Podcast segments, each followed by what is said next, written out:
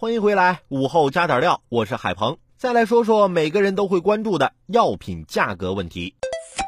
据新华社报道，六月十二号到十三号，国务院总理李克强在浙江杭州考察。李克强走进社区边上的药店，询问药品，尤其是儿童用药、急救药价格和供应情况。知道国产硝酸甘油断货已久，他叮嘱随行同志，这是重要的民生问题，要做好药品保供稳价，绝不能断货。绝不能任性涨价，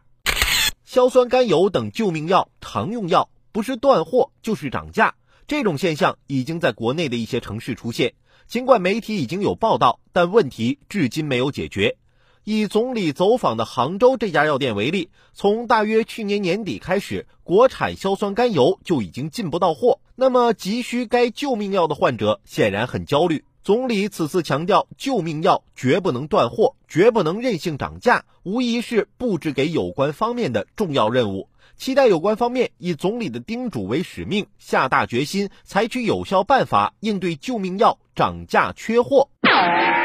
从以往的经验来看，只要下定决心，药价贵的问题总有办法解决，但同时也要面临考验。以抗癌药为例，过去大多是天价，很多患者买不起。但去年对抗癌药实施零关税后，不少药企主动降价，降幅明显，而且将十七种抗癌药纳入医保报销目录后，与平均零售价相比，这些药平均降幅达百分之五十六点七。可见，只要下定决心降药价，药价就能降下来。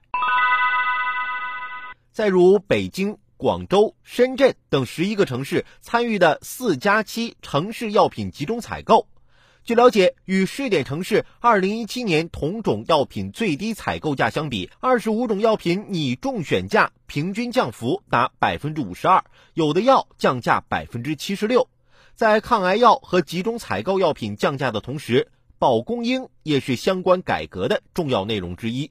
既然之前已经有降药价、保供应的成功经验，我们完全有理由相信，如果对硝酸甘油等常用救命药采取合理措施，完全可以做到稳药价、保供应。而且，硝酸甘油等药涨价断货的原因也越来越清楚。只要对症下药，采取科学措施，完全有希望化解患者焦虑。成本高、原材料缺乏是硝酸甘油涨价的主要原因，其中原材料涨价与垄断有很大关系。此外，部分药企更换新包装、改变生产线也是成本上涨的原因之一，而更换新包装则与新药审批有关。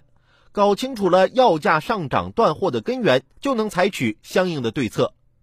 据有关部门最近对深化医药卫生体制改革二零一九年重点工作任务深度解读，我国将迎来新一轮药品价格下调及进一步扩大集中采购规模，并开启药品准入谈判，以进一步降低药品价格，效果值得期待。但会不会按下葫芦又起瓢，仍然是一个让人忧虑的问题。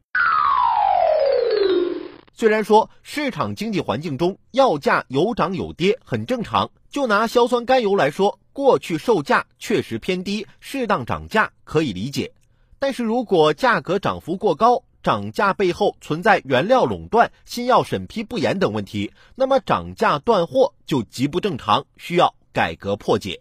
治理药品任性涨价与调控房价有相似之处，即供给侧存在涨价冲动。断货往往与涨价有关，遏制不合理涨价关键在于决心。总理此次叮嘱绝不能断货，绝不能任性涨价，显然是让有关方面下大决心解决问题。这至少让患者看到了药价下降的一丝希望。可以预见，总理布置任务后，有关方面会很快拿出有效措施解决硝酸甘油等常用药涨价断货问题，因为这是重要的民生问题。总理在关注，舆论也在关注。当然，我们也要意识到，在市场经济环境中降药价不是一件简单的事儿，需要用改革、用执法去博弈。